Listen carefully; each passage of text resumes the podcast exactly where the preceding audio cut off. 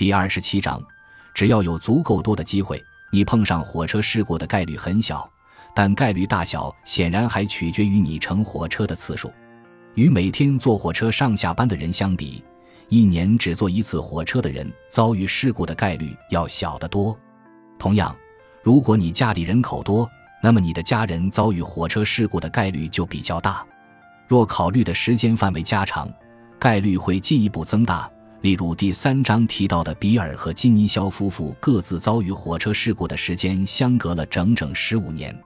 同样地。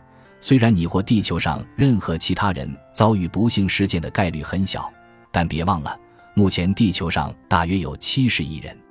如果每个人某一天遭遇某事故的概率是 p，而且遭遇该事故不受其他人的影响，那么在人数为 n 的情况下，当天无人遭遇该事故的概率是 triple x，即 n 个相乘。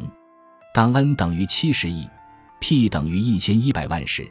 当天无人遭遇该事故的概率约为幺幺零的三千零四十次方，这是一个非常小的概率。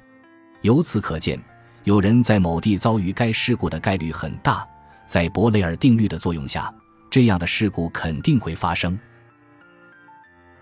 感谢您的收听，喜欢别忘了订阅加关注，主页有更多精彩内容。